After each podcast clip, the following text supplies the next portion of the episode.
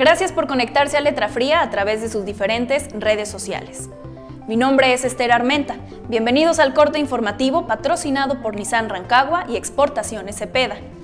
Hoy es viernes 24 de abril y esto es lo que debes saber para estar informado. Comencemos con las noticias. Aumentan contagios de coronavirus en Jalisco.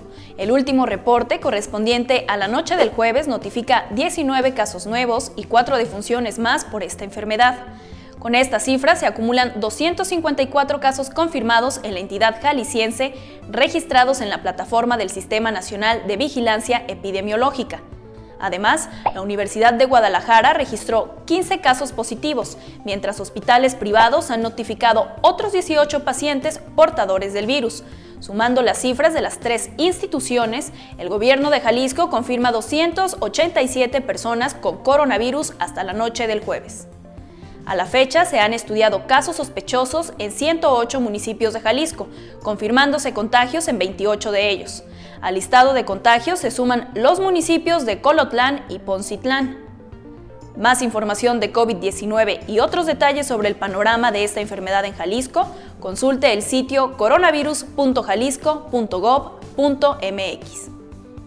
La emergencia sanitaria continúa modificando servicios y atención a la ciudadanía.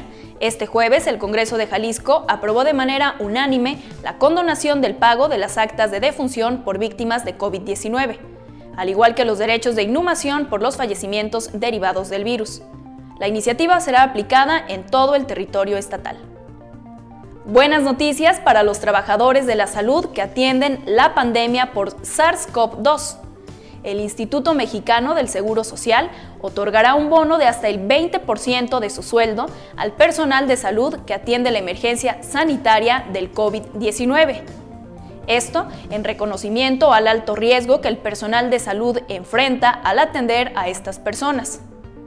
El Consejo Técnico del IMSS aprobó el bono extraordinario, que tendrá una vigencia del 16 de marzo a la fecha en que concluya la pandemia.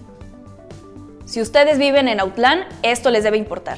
Les informo que el municipio tomará medidas más duras para el ingreso al Mercado Juárez, en donde se convierte en obligatorio el uso de cubrebocas para su ingreso.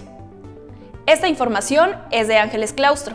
Si desean conocer los detalles de esta nueva medida, visite el portal de www.letrafria.com.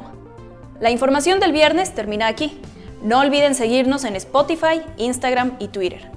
Me despido a nombre de Israel Aguilar en producción técnica y de todos los miembros de Letra Fría. Cuídense y quédense en casa. Nos vemos el lunes. Atención.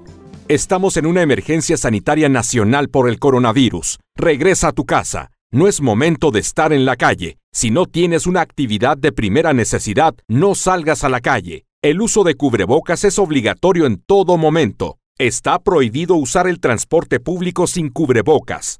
Si vas al tianguis, al mercado o a la tienda, ve solo y con cubrebocas. Si vas a comprar comida, pide para llevar y lleva cubrebocas. Si sales a pasear a tu mascota, usa cubrebocas. Habrá sanciones para quienes no acaten estas medidas. Quédate en casa, evita contagios, sanciones y muertes.